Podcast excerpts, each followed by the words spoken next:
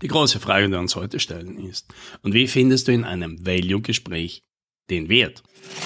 Hallo und herzlich willkommen bei 10 Minuten Umsatzsprung, dem Podcast für IT-Unternehmen, bei dem es um Wachstum, Vertrieb und Marketing geht. Mein Name ist Alex Rammelmeier und ich freue mich, dass Sie dabei sind.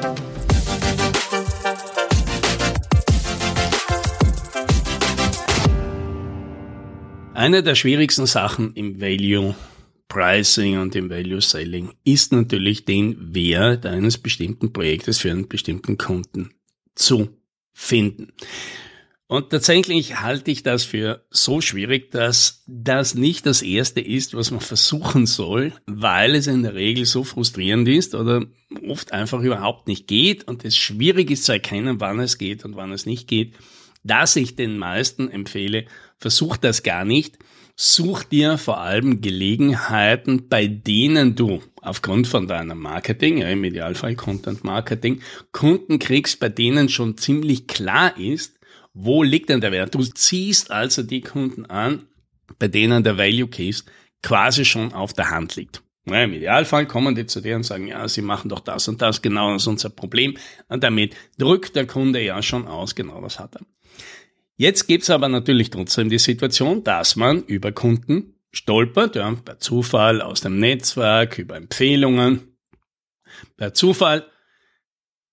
Und die haben natürlich jetzt nicht immer diesen schönen Value Case parat, den man ihnen sozusagen anbietet, sondern die haben ihre ganz eigenen Herausforderungen, die natürlich irgendwo oft auch einen großen Value Case dahinter haben, aber der ist jetzt nicht so einfach zu ergründen.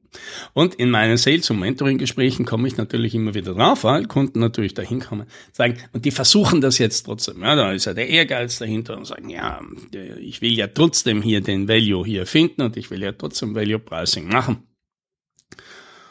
Und das fällt nicht immer leicht. Und hier sind ein paar Tipps, ein paar Tipps, den ich diesen Leuten dann immer gebe, mit denen du nicht dann versuchst, nachdem du vom Kunden zurückgekommen bist, den Value Case zu konstruieren, sondern mit denen du versuchen kannst, im Gespräch schon dorthin zu finden und die richtigen Informationen rauszuholen, weil sonst sitzt du dann danach und denkst, naja, das hätte ich fragen sollen und das ist mir noch unklar und das wäre eine gute Information gewesen. Aber dann hast du sie wieder nicht, ja, musst wieder zurück zum Kunden und so weiter. Ja. Also hier sind ein paar Tipps, wie du es dir von Anfang an leichter machen kannst. Ein guter Value Case, es ist ja meistens nicht so, dass die Leute nicht versuchen rauszukriegen, was ist denn das Problem, das der Kunde lösen will. Das Problem ist eher, dass man sich mit einer oberflächlichen Beschreibung oft zufrieden gibt. Warum?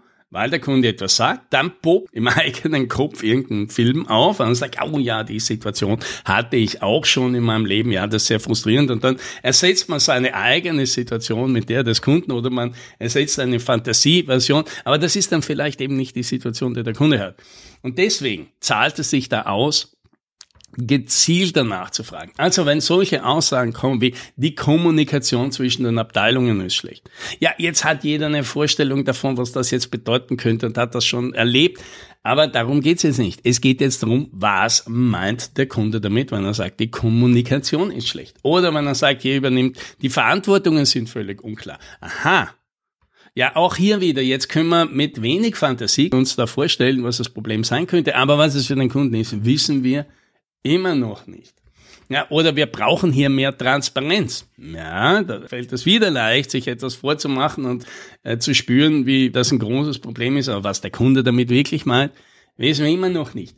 Das heißt, bei all diesen vagen Beschreibungen zahlt es sich aus, nachzufragen und ein gutes Kennzeichen davon, dass ich es wirklich verstanden habe, ist, ja, das kannst du dir im Kopf so merken, kann ich das aufzeichnen?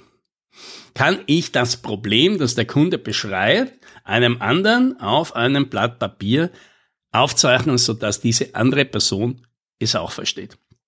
Da geht es jetzt nicht um künstlerisch, das kann man mit ganz normalen Strichfiguren oder sowas machen. Aber wenn man nicht imstande ist, so eine kleine Geschichte da mit, mit so Strichmännchen zu zeichnen, bei denen klar ist, was das Problem sein könnte, dann ist die Wahrscheinlichkeit groß, dass man es noch nicht richtig verstanden hat. Warum ist es ein guter Tipp? Wir wollen ja wegkommen von diesen vagen, abstrakten Begriffen, in die man viel reininterpretieren kann und die man deswegen natürlich oft benutzt, weil sie natürlich für viele Situationen passen. Aber wir wollen was Konkretes. Und um etwas zeichnen zu können, brauche ich was Konkretes. Ja, einen Begriff wie Verantwortung kann ich in der Regel nur sehr schwer zeichnen. Ja, also hingegen, das unklar ist, wer muss einen bestimmten Task jetzt übernehmen, ja, der jetzt da reinkommt. Das ist wieder leicht, weil da kann ich eine Aufgabe zeichnen um vier Leute, die alle mit ihren Fragezeichen da sitzen und keiner weiß, wer es nehmen soll. Das ist wieder leicht, aber dann habe ich verstanden, um welche Art von Verantwortung geht es denn hier? Über die Verantwortungsübergabe von einer Aufgabe auf die nächste Person. Und es gibt offensichtlich mehrere, die das nehmen könnten und die wissen nicht, wie sie tun sollen. Damit habe ich eine viel klarere Beschreibung. Ja, also, Tipp Nummer eins, kannst du das Problem aufzeichnen, so dass ein anderer es versteht, ohne dass du es erklärst. Wenn du das schaffst, hast du wahrscheinlich einen guten Zustandsbeschreibung des Problems. Tipp Nummer zwei, um das Problem klar zu kriegen, challenge das mal. Und was meine ich damit? Wenn der Kunde dir dein Problem beschreibt, und das Problem ist nicht ganz offensichtlich ein großes, ja, dann hinterfrage mal und sag, ja, und was genau ist das? Ja, bleiben wir wieder bei diesem Problem. Der Kunde sagt, die Verantwortungen sind unklar. Gut, dann fragst du ihm nach, weil du ja das aufzeichnen willst, ja, und dann verstehst du, okay, die Aufgabenzuteilung ist nicht so klar. So, jetzt könnte man sagen, ah, Problem verstanden. Aber ist das jetzt wirklich ein großes Problem?